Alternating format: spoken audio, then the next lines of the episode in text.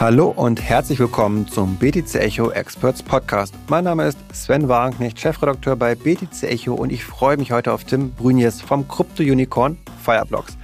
Als Technologie- und Infrastrukturdienstleister sorgt das Unternehmen dafür, dass die großen Finanzinstitute auf dieser Welt in der Lage sind, Kryptowährungen bzw. Token in ihr Geschäft und Systeme zu integrieren. Mit Kunden wie BNY Mellon oder der BNB Paribas treibt Fireblocks die Kryptoetablierung in der Bankenwelt maßgeblich voran. Aus diesem Grund möchte ich mit Tim über Skalierung in Krisenzeiten und die Adaption von Krypto in der traditionellen Finanzwelt sprechen. Und dazu erst einmal herzlich willkommen, Tim. Ja, es freut mich, heute dabei zu sein, Sven. Auf jeden Fall mal ein paar spannende Themen mitgebracht und was ich besonders spannend finde, ist, du hast sehr lange, viele Jahre lang in Singapur gelebt, dort für die DWS gearbeitet, für Pimco gearbeitet, aus dem anderen Bereich sicherlich ein großer Name hier und jetzt bist du aber in Frankfurt. Und was mich interessieren würde, wie hast du den Wechsel wahrgenommen zwischen den zwei großen Finanzjurisdiktionen? Ja, es war wirklich eine sehr interessante Phase. Ich habe, äh, wie du schon sagtest, sehr lange im traditionellen Finanzmarkt gearbeitet. 16 Jahre war dort im, im Handel tätig, also das ähm, Ausführen von Orders für eben die Asset Manager wie äh, DWS und PIMCO. Und äh, wenn man, ja, wie gesagt, sehr nah an so einem Handelsgeschehen sitzt, dann guckt man natürlich auch unter Umständen auf das, was dort 21 Millionen ist, Bitcoin. Äh, kann das eine Assetklasse sein? Digitale Assets, Kryptowerte, haben die die Möglichkeit auch von der breiten Masse äh, genutzt zu werden? Und ja, ich habe mir das eben schon sehr früh angeschaut und bin dann über diese Jahre dann aus Singapur heraus schon eben äh, Richtung mental Richtung Krypto gewandert. Und interessanterweise hatte ich sehr viele ähm, Geschäftspartner, die auch in Banken dort gearbeitet haben, teilweise auch in Hongkong, die dann sukzessive auf die andere Seite gewechselt sind. Ja, man guckte da immer drauf mhm. und sagte, oh mein Gott, warum gibt er dort seinen Job auf? Äh, was macht er da? Und für mich war das so die Einladung, einfach diesen Elevator-Pitch zu bekommen. Warum? Ja, und diese äh, äh, die, die Art und Weise, was, was mir dort erzählt wurde, ja, manifestierte sich immer mehr, so wie man im Englischen immer sagt, down the rabbit hole. In die Richtung habe ich mich begeben. Ich habe, wie gesagt, 17 Jahre im traditionellen Bankenbereich gearbeitet. Ich habe auch gesehen, dass dort in der Tat ähm, weniger Innovationskraft war. Der Gesamtmarkt war eigentlich äh, sukzessive kleiner geworden. Und für mich war es auch einfach dann die Frage, ähm, was mache ich mit meiner weiteren Karriere? Und ich empfand dann das Thema Innovation sehr wichtig für mich und bin dann weggezogen aus Singapur, habe da viel mitgenommen, weil es ein sehr dynamischer Marktplatz ist. Asien Geht er auch heute mehr im Kryptobereich? Hätte ich jetzt gesagt, Singapur, da passiert mehr als in Frankfurt vielleicht. Würdest du das teilen? Ja, sehr, sehr wahr ist das schon, ja. Also ähm, es ist natürlich ein Riesenmarkt, wenn man so einen Zirkel zieht. Wir reden hier von ja, 60 Prozent der Menschheit, die da in mehreren tausend Quadratmetern Umkreis lebt. Ja, das sind also zwei große Länder wie Indien und China, aber auch Indonesien. Und das Interesse dort ist natürlich auch sehr riesig an dem Thema digitale Assets oder Krypto, ja. Nun bist du jetzt seit fast zwei Jahren bei Fireblocks tätig eben und da ist viel passiert in diesen zwei Jahren. Und mich würde jetzt interessieren, wie hast du diesen Markt, diese Veränderung auch im Markt seit deiner Zeit bei Fireblocks wahrgenommen? Ja, vielleicht noch ganz kurz zu Fireblocks. Also was mich eigentlich da besonders interessiert hat, ähm, warum ich überhaupt äh, zu Fireblocks gewechselt bin. Ähm, Fireblocks, wie du schon in deiner Anmoderation gesagt hast, ist ein Infrastrukturanbieter. Wir liefern also Technologie. Wir sind im Prinzip der Maschinenraum dieser Finanzinstitute, ob das jetzt Crypto-Natives sind oder auch eben äh, Banken, wie du ja auch schon erwähnt hattest, ähm, und viele, viele mehr. Wir haben fast 2000 Kunden, die unsere Technologie nutzen, um ihr digitales Assets-Geschäft. Und das ist wirklich sehr weit gefasst. Also es kann auf der einen Seite Krypto sein, Tokenisierung, aber auch elektronische Wertpapiere. Äh, da werden wir sicherlich auch gleich noch dazu sprechen. Und ja, das Interessante dabei, bei Fireblocks eben einzusteigen, war für mich eben diese, dieses Unternehmen, was diese Technologie liefert, diesen Maschinenraum, den eigentlich jeder braucht, ja, in einer gewissen Art und Weise. Und ja, ich bin dann ähm, im Februar 2021 zu Fireblocks gewechselt. Wir waren ein Unternehmen mit weniger wie 100 Mitarbeitern. Also wenn man heute die äh, nach vorne schaut, wir gucken auf äh, bis äh, 600 Mitarbeiter sind wir mittlerweile. Wir hatten damals, glaube ich, gerade die Series B äh, Funding gehabt. Das waren 30 Millionen US-Dollar und jetzt haben wir knapp eine Milliarde US-Dollar in äh, Risikokapital, äh, VC-Funding aufgenommen. Und natürlich hat sich auch das Unternehmen natürlich äh, weiterentwickelt. Wir haben, wie gesagt, fast 2000 Kunden. Das sind alles institutionelle Kunden, Unternehmen, die dann auf Fireblocks ihr digitales Assets-Geschäft aufbauen. Das ist natürlich eine Riesenskalierung jetzt, eben eine große Herausforderung, aber in der aktuellen Marktphase, andere Unternehmen, die entlassen jetzt Leute, ihr stellt, glaube ich, weiter ein, hast du mal gesagt. Wie geht ihr damit um? Der bremst euch das sehr stark ab? Ja, dieses, dieses schnelle Wachstum ist natürlich ich sage mal, ein zweischneidiges Schwert. Ja? Oder es hat zwei Seiten der Medaille. Auf der einen Seite ist es natürlich, man wächst sehr drastisch und man hat sehr viel äh, Need im Markt für Technologie und äh, wir haben, sind halt sehr busy und wachsen auch. Auf der anderen Seite stellt es natürlich auch äh, ein vor Herausforderungen, ja? das Talent zu akquirieren, aber auch alle Menschen mitzunehmen in dem Unternehmen. Ne? Was ist die große Mission? Wo wollen wir eigentlich hingehen? Und unsere Aufgabe ja speziell ist auch, und es ist in der Tat so selektiv, sind wir weiter am Einstellen. Ähm, wir hatten in der Tat schon Probleme, ähm, das richtige Talent zu finden vor sechs oder zwölf Monaten. Ähm, das ist jetzt wesentlich einfacher. Und ich glaube, diese Marktphase, in der wir uns jetzt bewegen, ist auch eine Phase, wo wir, sage ich mal, von der Technologie eine Konsolidierung sehen, aber auch weiterbauen. Und das ist halt auch einfach eine sehr positive Phase für uns, dass wir einfach ähm, diese ja eben adverse Situation zum Positiven wenden, indem wir halt ähm, das bauen, was vielleicht in sechs oder zwölf ja. Monaten gebraucht also wird, mit den Leuten, die wir jetzt gute haben. Gute Leute finden, ein bisschen konsolidieren, ein bisschen in die Zukunft schauen. Ihr seid genau. eben auch nicht kursgetrieben jetzt, wie manche Kryptobörse vom Handelsvolumen das vielleicht auch ist. Ähm, dennoch spielt es bei euch eine große Rolle auch, wie viel eure Kunden, ihr selbst verwahrt es ja nicht, ihr bietet ja eben die Lösung dafür an, was die verwahren, was die transferieren. Da war so eine große Zahl im Raum. Ihr habt über dreieinhalb Billionen, nicht Milliarden, sondern Billionen äh, sozusagen ermöglicht, transferiert ja. zu werden, umgesetzt zu werden durch eure Kunden.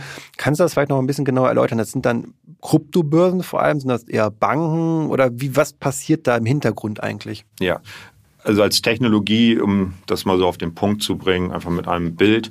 Auf der einen Seite liefern wir Prinzip das Fort Knox. Ja, das ist das, diese, die, diese sichere, dieser sichere Ort, wo man seine Kryptos verwahren kann, also den Private Key sagt man, ja, weil die Kryptos liegen ja auf der Blockchain eigentlich. Und ähm, das Interessante dort ist, dass wir eben diese Technologie unseren Kunden quasi in den Maschinenraum stellen. Ja, also wir sind immer der Technologieträger, wir sind kein Custodian, wir sind liefern Custodial Technologie.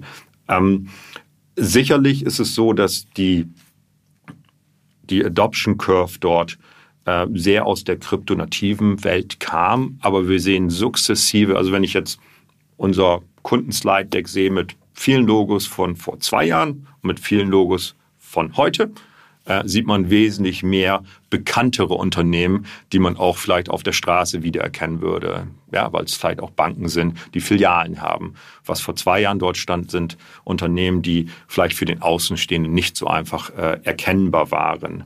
Ähm, ja, diese große Zahl dort, diese äh, über dreieinhalb äh, Billionen US-Dollar an Assets, die transferiert werden.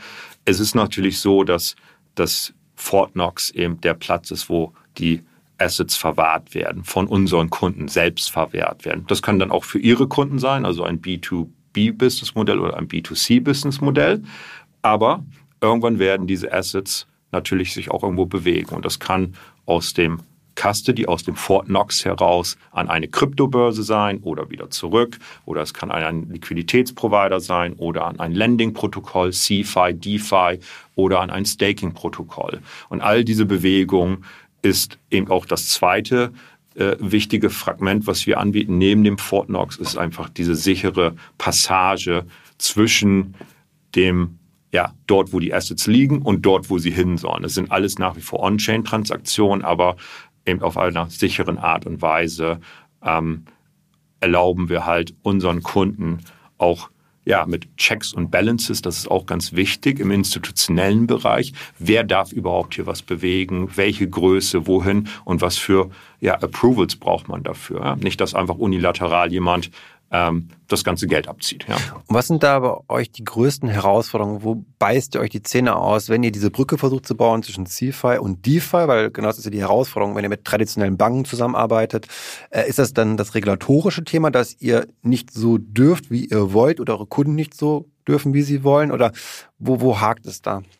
Also als Technologieträger ist es natürlich so, dass wir äh, selber keiner Regulatorik unterlegen. Ja, das muss man sagen. Also es ist also so, wie man Microsoft äh, kauft oder vielleicht Salesforce als CRM-System kauft oder ein Kernbankensystem. Ja, die, das Kernbankensystem ist ja auch nicht die Bank regulatorisch gesehen. So muss man die Analogie ziehen zu Fireblocks. Ähm, wir sind natürlich und da sehen wir auch diese Adoption ja, von Crypto-Native, mehr in Richtung Finanzinstitute, hochregulierte Finanzinstitute, die auch andere Anforderungen haben. Und wir sehen das jetzt nicht als Challenge, sondern auch als ähm, Stärke von uns, ob es jetzt Zertifizierung, die wir haben, ISO oder SOC-Zertifizierung, äh, überhaupt die Empathie zu haben, mit einem Finanzinstitut zusammenzuarbeiten, weil die Anforderung, die Sprache eine andere ist. Und ja, all das haben wir bisher sehr gut gemeistert. Und äh, wie ich schon gesagt habe, das Kundenslide-Deck mit den Logos sieht heute ganz anders aus, wie es vor zwei Jahren aussah. Und es sind Namen dabei, die ja eben schon äh, weitläufig bekannt sind. Aber siehst du nicht auch die Gefahr, dass die traditionellen Finanzplayer nicht auch mit der Zeit Marktanteile verlieren werden gegenüber wirklichen DeFi oder Kryptounternehmen dann auch, ähm, die dann doch ganz gut irgendwann in der Lage sind, die Dienstleistung auch abzubilden, auch vielleicht mit einer guten UX abzubilden. Ähm, wie, was glaubst du, wie sich das von Marktanteilen verhalten wird? Ja, das ist äh, eine sehr gute Frage. Also ich sag mal so im, im, im, im weitesten Sinne Finanztechnologie oder Innovation. Die wenigsten Unternehmen schaffen wirklich eine, eine, eine wahre Dis Disruption ja, eines Geschäftsmodells. Es ist meistens eher eine Innovation oder vielleicht auch eine kompetitive Innovation oder sogar eine Kollaboration. Ja, ich meine, wir sehen das sehr gut mittlerweile mit äh, Unternehmen, die ähm, unter Umständen ganz viele Neobankkunden haben und mit einem anderen Unternehmen zusammenarbeiten, was eben diese Technologie dort bietet, die man vielleicht selber nicht äh, aufrüsten möchte und eben einfach zusammenarbeitet. Und ähm, für Banken ist es natürlich auch so, dass vielleicht nicht zwangsläufig Krypto das Relevanteste ist, aber das Thema elektronische Wertpapiere, Tokenisierung, ähm, Assets, die heute vielleicht nicht im Bankensystem abbildbar sind, ja, diese Assets mit in den Kapitalmarkt zu bringen und über diese Themen Innovation auch dort zu betreiben. Was man natürlich sieht, dass eben große Finanzinstitute nach wie vor auf ja, vielen Kunden sitzen, ähm, die alle bedient werden wollen, die natürlich auch links und rechts gucken und äh, wir sehen ja auch, dass Banken sich bewegen. Ja, das ist nicht so, dass man dort den Kopf in den Sand steckt und einfach sagt, ich mache nichts und ich ignoriere das einfach, sondern ähm, wie eine N26 äh, Krypto anbieten wird, eine Revolut das schon sehr lange macht, gucken sich natürlich auch andere Banken das Thema an. Und ähm, man kann auch nicht zwangsläufig sagen, dass aufgrund einer demografischen Gruppenstruktur meiner Kunden in der Bank das digitales Assets nicht, nicht relevant sind. Ich glaube, das gab da mal so eine Studie bei Bison. Ähm, da waren sehr viel ähm, doch ältere Menschen auch sehr äh, affin unterwegs im Bereich Krypto. Also glaubst du nicht, dass die Intention gerade eben der traditionellen Banken eigentlich mehr ist, langfristig gesehen für digitale Wertpapiere Infrastrukturen aufzubauen, gar nicht so sehr für Bitcoin, Ether und so weiter und so fort und deswegen dann auch eure Kunden werden? Oder ist es schon, glaubst du, auch im Hinterkopf so der Gedanke, wir machen jetzt vielleicht erstmal das, aber eigentlich wir wollen auch Krypto drin haben? Was, was, wie, wie merkst du diese Unterscheidung? Es, es gibt zweierlei ja, zweierlei, sage ich mal, Strömungsrichtungen, eigentlich drei Stimmungsrichtungen. Es gibt ähm, Finanzinstitute, die sind eher auf der Innovationsseite unterwegs und es sind ja eben Projekte, die dort gemacht werden, ähm, die vielleicht ähm, weitergeführt werden, aber auch nicht weitergeführt werden. Dann gibt es das andere Extremer, das sind eben die Finanzinstitute, die Stand heute sagen, für uns ist Krypto, Bitcoin und Co. nicht relevant. Aber wir finden das Thema elektronische Wertpapiere, Tokenisierung extrem spannend, weil der Markt halt immens größer sein kann. Und die Blockchain-Technologie ganz andere Skaleneffekte für das Unternehmen, äh, das Finanzinstitut bieten könnte. Und sag ich mal, die dritte Kategorie sind natürlich ähm, Finanzinstitute, die vielleicht auf einer sehr affluenten, kryptoaffinen Kundenstruktur sitzen, die im Prinzip das heute schon anbieten müssen. Hm. Und was glaubst du, ich meine, das ist total schwer zu sagen, keine Frage, aber wann werden die meisten Banken, sagen wir zumindest über 50 Prozent aller traditionellen Bankinstitute, eine Möglichkeit bieten, ihren Kunden Zugang zu Kryptowährungen wie Bitcoin zu erhalten? Wann, wann wird das, in welchem Jahr vielleicht ungefähr? Glaubst du, ist das realistisch, dass die Mehrheit über 50 Prozent einen Zugang bieten wird? Ja, die, diese Frage ist in der Tat sehr schwierig zu beantworten. Also wir können es erstmal territorial abgrenzen, in welchem Land. Ja, also wenn das Thema Regulatorik, und ich glaube, da sind wir bei einem ganz wichtigen Thema, was auch im Rahmen der, ähm, ja, der Geschehnisse momentan, äh, ich glaube, auf der ersten Seite steht, ja, der, der Schrei nach mehr Regulatorik, nach mehr Klarheit, nach direkten Gradlinien, Ansagen, was man machen darf, was man nicht machen darf äh, als Finanzinstitut. Ich muss dazu sagen, in Deutschland sind wir halt sehr weit. Ähm, wir haben, glaube ich, gestern gerade äh, glaub, äh, mitbekommen, dass die Bitpanda zum Beispiel. Genau. Hatten wir auch darüber berichtet, exklusiv, äh, vorher auch schon Podcast wunderbar. aufgenommen, auch mit Erik Demuth, dass wir da auch alle ja, Details ja, perfekt, super. Dann auch bitte den anhören, das wäre natürlich ganz cool. Und das freut mich natürlich, das zu sehen, dass eben es auch auf dieser Regulatorik vorangeht, weil ich habe sehr lange im Bankenbereich gearbeitet. Ohne Regulatorik und ohne regulatorische Klarheit passiert da einfach nicht viel. Es kann einfach nicht passieren. Ja? Und die Technik kann noch so hoch skaliert sein. In der Bank wird es nicht äh, adoptiert und äh, weitergeführt. Und jetzt haben wir dieses Thema, dass wir uns weiter, äh, sage ich mal, in Richtung regulatorische Klarheit bewegen. Ob das jetzt Crypto-Custody ist, ob es eine Kryptoregisterführung ist. Eine Mika in Europa natürlich. Mika in Europa, genau. Und das ist natürlich super spannend. Und je früher wir zu einer Klarheit kommen, desto eher kann ich auch, sage ich mal, sagen, ähm, dass es nicht in 2030 sein wird, sondern vielleicht in 2025 zum Beispiel. Mhm. Ja, aber es wirklich kommt darauf an. Und in dem Fall ist die Welt halt nicht flach. Ja, es gibt Länder, die nach wie vor heute das Thema Krypto äh, versuchen, ja. Ja, wir befinden uns ja gerade schon in so einem einer Umbruchphase, kann man sagen, in der Krise aktuell. Und eine Frage, die mich dabei immer beschäftigt, ist, wie verteilen sich so die Marktanteile zwischen eben den kryptonativen Playern, aber eben auch den traditionellen Playern? Und aktuell sehen wir das zum Beispiel jetzt von Tesla, da eine Coinbase, die Bitcoin verwahrt. Und glaubst du vielleicht, dass gerade auch die Schwäche vielleicht, die wir aktuell erleben unter Kryptounternehmen, der Vertrauensverlust, der echt gravierend ist, äh, alle ziehen ihre Funds von Kryptobörsen oftmals ab, dass das vielleicht auch eine Chance ist für Player, die es vielleicht verpennt haben, kann man auch sagen, jetzt erst recht in das Geschäft reinzugehen? Durchaus, ja. Also die Chance besteht. Ähm, es ist vielleicht auch der richtige Zeitpunkt, äh, ein Projekt, was man vielleicht angefangen hat und vielleicht nicht weitergeführt hat, jetzt wieder aufzunehmen, aber auch zu bauen. Ja, also wir sehen das auch von unserer Seite. Also das Interesse an Fireblocks ist einfach ungebrochen. Ähm, Sicherheit ist äh, absolut wichtig für ein Geschäftsmodell, was man auch auf längere Zeit betreiben möchte.